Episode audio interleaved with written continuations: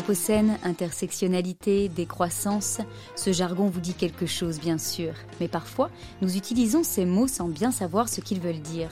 Dans les mots de la science, on revient donc sur l'histoire et le sens de ces mots-clés avec des chercheuses et chercheurs capables de nous éclairer. L'épisode du jour est dédié à l'effondrement, L'enjeu étant que l'on comprenne ce que le mot effondrement désigne en écologie, ce qu'il a de scientifique, comment il s'est popularisé et quelles pratiques citoyennes en découlent. Où ça nous mène, en somme, de dire que notre modèle de société peut s'effondrer? Avec Jennifer Gallet, en charge de la rubrique Environnement à The Conversation, nous recevons Alice Canabat, sociologue, rattachée au laboratoire de changement social et politique à l'Université de Paris, autrice de L'écologie et la narration du pire, récits et avenir en tension, paru en ce mois d'octobre 2021 aux éditions Utopia. Alors Jennifer, bonjour. Bonjour Iris. Alice Canabat, bonjour, merci d'être là. Bonjour, merci pour l'invitation. Commençons par une définition, tout simplement. Qu'est-ce que ça veut dire effondrement dans une perspective écologique? Et pourquoi ce mot est si important? Alors, la définition la plus euh, communément partagée ou citée au, sein de ceux-là même hein, qui l'évoque ou, l'épouse reste celle de l'ancien ministre de l'Environnement euh, et créateur d'un institut, l'Institut Momentum, Yves Cochet. C'est-à-dire, il, il explicite ainsi le processus à l'issue duquel les besoins de base, eau, alimentation, mais également logement, habillement ou énergie, ne sont plus fournis à une majorité de la population par des services encadrés par la loi il n'y a pas de consensus sur les modalités du, processus. Il peut, euh, pour certains, être violent et brutal, donc catastrophique, ou euh, plus lent, voire quasi euh, imperceptible, donc dit catabolique. C'est un basculement hein, qui est issu pour eux d'une logique en domino, c'est-à-dire un dépassement hein, des capacités de charge de la planète, menant à ce que d'aucuns donc vont appeler l'effondrement. Alors le mot aujourd'hui, il semble comme banalisé, mais il est quand même important de rappeler une série de choses. Tout d'abord, je le répète, il n'y a pas de consensus ou de définition stricte. Deuxième chose, euh, derrière ce ou ces mots, il y a finalement une plus grande épaisseur qu'un simple effet de mode. Euh, c'est-à-dire que tout ça ne date pas euh, d'hier. Il y a plutôt, hein, pour reprendre les mots de Luc Semal, euh, dans un ouvrage paru en 2019 qui s'appelle Militer à l'ombre des catastrophes, il y a plutôt une démarginalisation de la perspective catastrophiste, qui était jusqu'à présent plutôt le fait de militants. Résultat, aujourd'hui, oui, il y a un effet de mode, mais ça n'est pas une raison finalement hein, pour n'y voir qu'un cri de plus euh, venu de Cassandre. Et il faut euh, rappeler que cette idée, elle a une longue histoire. Donc quelques mots, si vous permettez, déjà rappeler que l'idée d'effondrement, elle est présente dès les débuts de l'écologie politique. On la trouve dans le rapport Midos du Club de Rome, donc en 72, hein, rédigé par des scientifiques du MIT, qui a été l'un des premiers à poser la question des limites à la croissance. Puis au tournant des années 60-70, il y a une série d'alertes scientifiques qui sont introduites, la plus connue étant celle de Rachel Carson, Silent Spring en 62, qui va finalement structurer cette tonalité hein, alarmiste. Et c'est d'ailleurs à ce moment-là euh, que, va pour partie euh, se structurer le passage dit du naturalisme des premiers temps hein, à l'écologisme, vraiment entendu comme la nécessité d'une société euh, alternative. C'est d'ailleurs là que vont émerger les associations et puis bientôt les partis politiques qui vont se réclamer de l'écologie. Puis la création du ministère même, hein, le fameux ministère de l'impossible. Va s'en suivre une période d'accalmie, puis c'est dans les années 2000 finalement que des approches catastrophistes vont revenir et regagner en vigueur dans des mouvements comme ceux de la décroissance ou euh, des villes en transition. Alors peut-être il y, a une, notion, une autre notion qui est, intéressante euh, quand on parle des limites, euh, c'est celle des limites planétaires. Et là, on est dans le cadre d'un consensus scientifique puisque euh, c'est voilà ces travaux qui ont été conduits pour montrer qu'il y avait une série neuf, me semble-t-il, de limites à ne pas dépasser pour permettre aux écosystèmes de bien fonctionner. Est-ce que ça, ça serait aussi une notion très importante à comprendre pour bien comprendre l'effondrement? Oui, assurément. C'est, j'ai envie de dire, une autre terminologie, mais qui épouse, ou qui en tout cas explicite le même phénomène. Euh, peut-être euh, un, tout petit détour, encore une fois, si vous le permettez, euh, justement pour ceux qui voudraient y voir une, radicalité, une radicalité excessive. Il faut rappeler qu'il y a d'autres termes, vous avez raison, qui s'y réfèrent de façon bien moins provocante. Celle d'Anthropocène, par exemple, hein, qui a été réimpulsée par Paul Crutzen dans les années 2000 et qui est plus largement utilisée dans les cercles, on va dire, vraiment scientifiques. Là aussi, un tout petit peu d'histoire. Globalement, l'idée de l'influence croissante de l'humanité sur l'environnement, elle est euh, plus que centenaire. On la trouve dès 1873 euh, dans des écrits du, géologue italien Antonio Stoppani qui va parler de l'homme comme d'une nouvelle force tellurique. Également en 1920, le scientifique très connu Vernadsky, à qui l'on doit le concept de biosphère, va lui aussi alerter sur le fait que l'humanité, en raison d'un développement, hein, de son développement démographique, économique, agricole, industriel, etc., est en train de devenir un facteur euh, géologique planétaire. Donc vraiment, bon, les exemples ne s'arrêtent pas là. Je renvoie à un article très intéressant de, Clive Hamilton et de Jacques Greenewald paru en 2015 dans The Anthropocene Review, qui s'appelle L'Anthropocène a-t-il euh, été anticipé A-t-il, pardonnez-moi, été anticipé Qui montre bien hein, toute, cette, toute cette série de publications qui paraissent et qui vont donc évidemment faire le lit hein, euh, de, de, cette, euh, de cette notion. Cette pensée du basculement, donc, elle a des précédents en matière d'écologie. Hein. Euh, et donc évidemment, la question des limites planétaires, elle se, pose, si je puis dire là. C'est-à-dire qu'elle est aujourd'hui, euh, sous, cette terminologie-là, très travaillée de manière institutionnelle. Finalement, elle est plus acceptable puisqu'elle va euh, chercher à désigner plutôt les seuils à ne pas dépasser plutôt que l'état vers lequel nous pourrions maximalement, tragiquement tendre. Donc oui, cette, euh, cette notion de limite planétaire, peut-être quelques mots, elle a été établie par l'équipe de Rockstrom en 2009 et euh, l'idée était d'établir eh bien, les limites par-delà lesquelles l'existence humaine pourrait se, retrouver menacée. Donc il y en a eu neuf de fixés. Aujourd'hui, euh, on considère que quatre seraient d'ores et déjà franchis. Et c'est vrai que ça a suscité un très gros enthousiasme, un engouement scientifique, parce que ça permet de définir, comme vous l'avez très bien dit, un référentiel incontournable euh, des prises de décision. Pour autant, ça reste délicat, puisqu'il y a quand même la complexité, on va dire, en la matière est, est extrême. Et est-ce qu'on doit parler d'un effondrement ou plutôt des effondrements? Sempiternelle question. Alors, évidemment, je, laisse chacun des chercheurs, des auteurs fixer le cadre de leurs propos. Je pense, moi, que pour traiter véritablement la réalité derrière le ou les mots, euh, il faut veiller à ne pas les réifier. Fixer tout cela en bloc monolithique, euh, pauvre de toute généalogie, j'insiste, hein, ignorant des aspects matériels qui ont fondé ces alertes, c'est finalement passer un peu à côté de ce que ce mot but cherche à révéler, à illustrer ou à provoquer. Euh, donc le terme euh, effondrement aujourd'hui, je préfère dire ça, il cristallise surtout, euh, quand il est rendu uninominal comme ça, hein, bon, je reprends cette jolie formule de Luxemel, un assèchement des espoirs de limitation de la crise écologique, c'est-à-dire une forme de désarroi. Son succès, eh bien, il s'inscrit en fait hein, dans un processus plus large où nous sommes en train de prendre acte, de prendre conscience de certains seuils d'irréversibilité qui seraient passés ou en passe de l'être et qu'il faut urgemment agir. Alors pour nourrir la discussion, on va écouter un court extrait. On est en 2018 et Nicolas Hulot, alors ministre de la Transition écologique, discute avec Édouard Philippe, alors Premier ministre, d'effondrement lors d'un Facebook Live. On les écoute.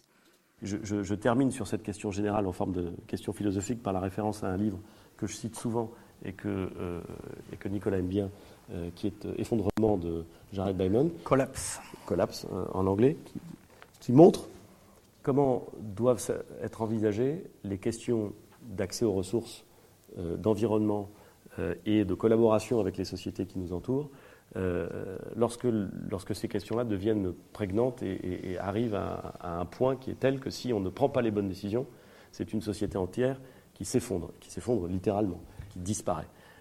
et je trouve que cette question-là est une question assez obsédante. Moi, elle me, elle me taraude beaucoup plus que certains ne peuvent l'imaginer. Comment est-ce qu'on fait pour éviter que notre société humaine euh, n'arrive pas au point où elle serait condamnée à s'effondrer? C'est une question compliquée.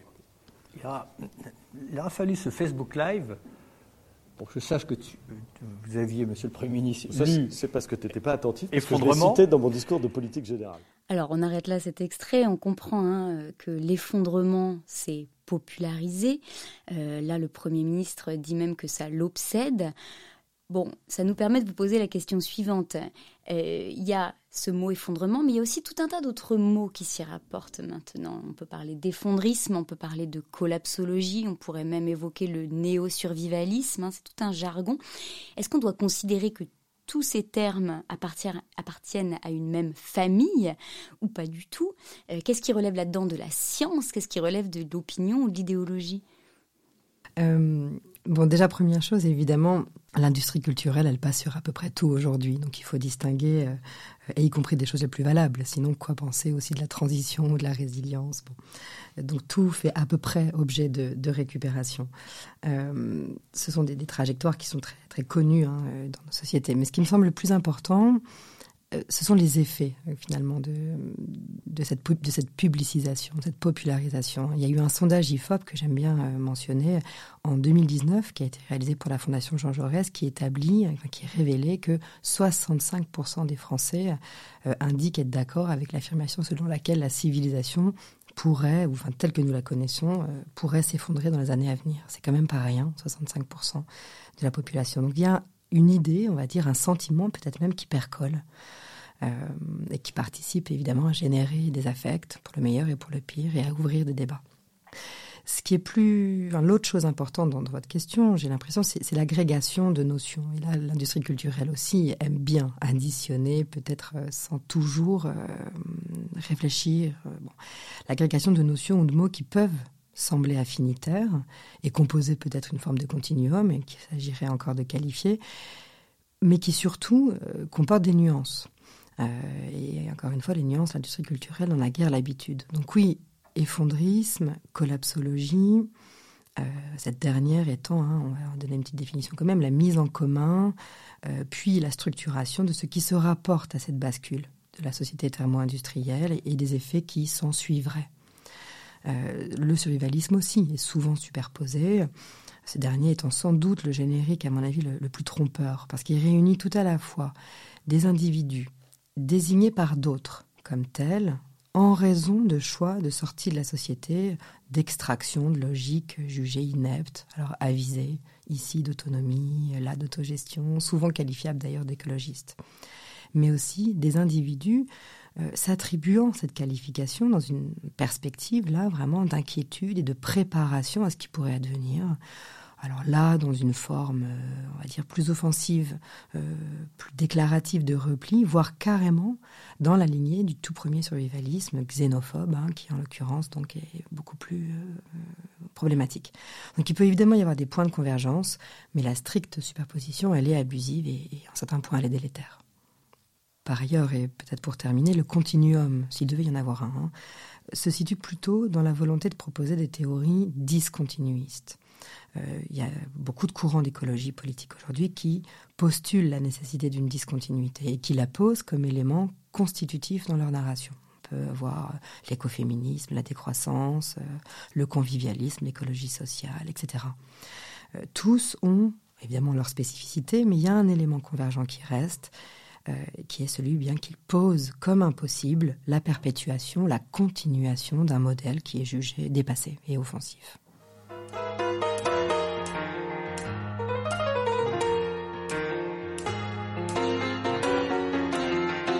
On écoute un nouvel extrait, cette fois-ci de reportage. Il a été diffusé par la chaîne France 24 en 2019 et il nous raconte le vécu des habitants d'Ungersheim, un village en transition en Alsace.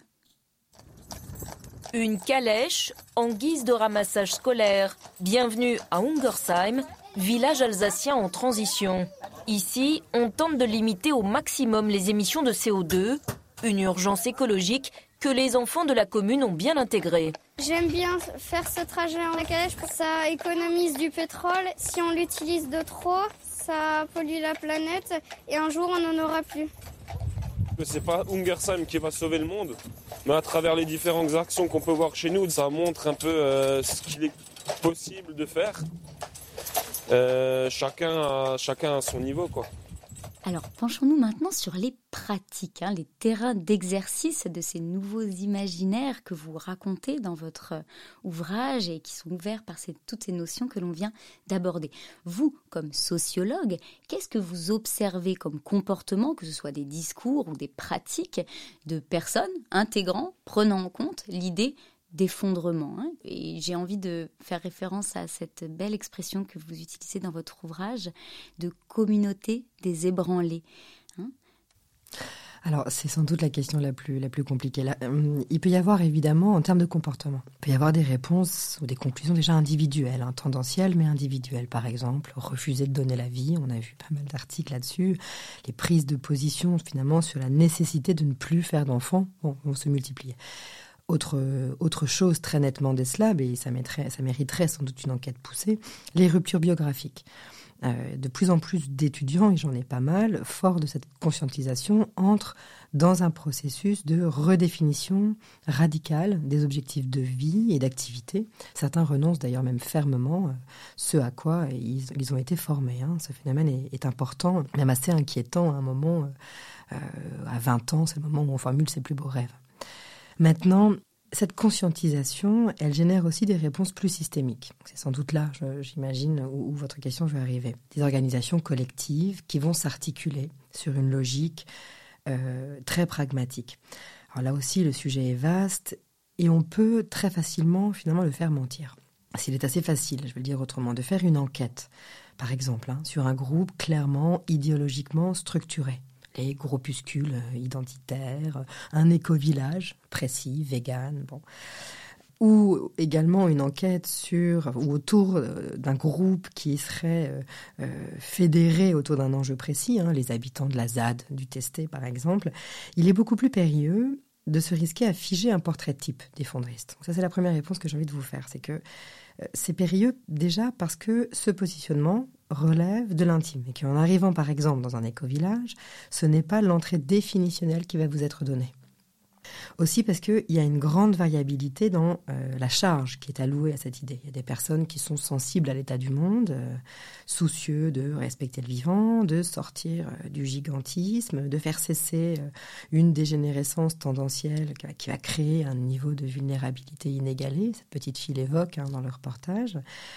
ça, il y en a des armées, si je puis dire, hein, et qui par ailleurs vont se désigner très diversement. Et ils vont privilégier d'ailleurs souvent une dénomination qui porte plus sur l'action menée que sur le motif d'action, c'est-à-dire par exemple plutôt décroissanciste qu'effondriste.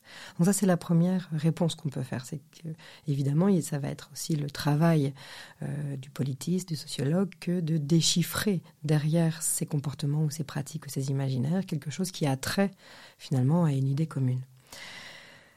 Par ailleurs, il y a aujourd'hui une très grande diversité de réseaux d'activistes hein, qui vont assumer cette perspective. Donc ça, on peut, pour le coup aussi, les sondés, ils l'assument, la perspective, c'est-à-dire qu'ils emploient aussi le vocabulaire. Et ils vont avoir des positionnements politiques par ailleurs assez divers. Hein. Donc on peut retrouver encore une fois des mouvements de décroissance, le mouvement des villes en transition, mais aussi des groupes comme Extension Rebellion, Deep Green Resistance, Sea Shepherd ou d'autres encore. Est-ce qu'on est sur des euh, parce que là, euh, vous, nous dites que c'est très impressionniste. En fait, on a, euh, des, tas de, gens qui peuvent se réclamer de, ces, de ce souci.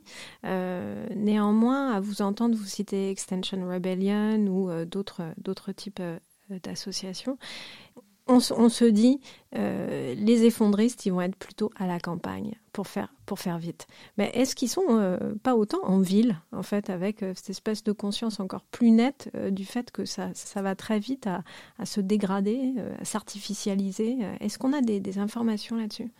Alors encore une fois, euh, je vous laisse, on dirait, c'est à votre guise d'employer ce terme d'effondriste. Moi, ça me met mal à l'aise en fait d'être dans, des hétérodésignations qui vont clore un comportement plus général. C'est pour ça que j'aime bien en effet parler d'une grande communauté des ébranlés. Alors j'ai euh, employé ce, j'ai emprunté plutôt ce terme à, Patochka, qui est un philosophe tchèque et qui porte plutôt hein, sur un ébranlement d'un autre d'une autre nature. On pourra y revenir si vous voulez, mais euh, on va dire des gens qui sont sensibles à une situation de bascule.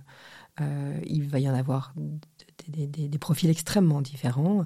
La plupart vont agir et donc sans doute s'extraire des mégalopoles, très clairement, puisque on peut s'attendre à ce que ce soit plus violent euh, ici. Donc oui, en effet, on va, on va avoir tendance à croire qu'ils sont plutôt à la campagne, pour dire vite. Mais en ville, évidemment, vous pouvez trouver des gens qui sont tout à fait euh, sensibles à cette situation limite et qui vont agir sur d'autres terrains, de militance par exemple, d'engagement associatif par exemple. En fait, euh, globalement, euh, très souvent, les, débats sont traversés entre est-ce que ça fait agir ou est-ce que ça rend immobile, est-ce que ça rend apathique? Euh, là aussi, c'est difficile d'avoir une réponse euh, uniforme, mais j'ai envie de dire que c'est affaire de personnes plutôt que de narration. Il y a de nombreux collectifs de transition qui ouvrent obstinément des possibilités d'action, des tentatives même de remédiation hein, localisées à ces instabilités nombreuses hein, qui nous gouvernent et qui prennent au sérieux la possibilité d'une catastrophe. Est-ce qu'ils vont parler d'effondrement Peut-être pas, mais d'une catastrophe possible. Donc il est possible quelque part de savoir qu'elle nous pend au nez euh, et de tenter pourtant de l'éviter. Euh, et finalement, euh, j'ai envie de dire, j'ai envie de vous poser la question, il est permis en tout cas de s'interroger, avez-vous l'impression qu'il y a moins d'apathie ou moins d'immobilisme dans cette écologie imperturbablement souriante et positive, mais qui n'agit peut-être pas toujours, ou en tout cas maigrement sur la cause des dysfonctionnements, qui sont pas loin d'être immaîtrisables. Pour conclure, je voudrais citer un petit extrait de l'épilogue de votre livre hein, que je vois comme euh, une éloge du présent. Vous l'écrivez euh, à la fin, donc, euh, on le sait, hein, le moment est proche où le dernier quintal de combustible, sera consommé, mais qu'il nous faut inventer autre chose se battre pour que demain ne soit pas redoutable. Alors est-ce qu'on peut conclure avec une question un petit peu plus personnelle? Vous qui passez votre vie de chercheuse à décrypter ces questions et ces récits, qu'est-ce qui vous nourrit le plus afin d'imaginer concrètement un après ensemble? Alors déjà, juste un tout petit mot, c'est que euh, ce sont les propos d'André Gorz pour le début de la phrase. Hein. Ce sont les propos d'André Gorz, qui est un éminent penseur de l'écologie politique, voilà, mais trop peu, trop peu enseigné. La seconde partie de la phrase, en revanche, est sans doute plus importante dans mon propos, en tout cas. Euh, nous avons à refuser de vivre en redoutant d'être demain comme si le monde nous était extérieur. Euh, c'est donc plus qu'une éloge du présent, une invitation à l'irrésolution se dire aussi qu'il nous reste quelques gestes. La modestie, par exemple, hein. euh, le courage de, nous réexaminer. J'évoquais hein, tout à l'heure, et moi je suis toujours frappée par le désarroi de mes étudiants lorsque, euh, bien contrainte par les faits, je leur enseigne l'histoire des négociations internationales euh, et qu'on constate ensemble la persistance d'une certaine forme de cécité. donc j'ai envie de nous inviter à tourner notre regard vers ce qu'il nous reste c'est-à-dire, encore une fois, ces, ces, gestes. Alors, vous me posez une question plus euh, personnelle. J'ai envie de dire que ce qui me nourrit, euh, si en tout cas nourrit cette, ce geste, pour ma part, mm, c'est la poésie. Euh, précisément parce qu'elle est, elle est capable d'alimenter en fait cette, cette, disposition. Et là, si vous permettez, je vais venir moi par quelques mots de l'un des plus éminents à mes yeux, René Char, qui dit à chaque effondrement d'épreuve, le poète répond par une salve d'avenir. Alice Canabat, un grand merci, et surtout pour ces quelques mots de poésie. Merci à vous. C'était les mots de la science.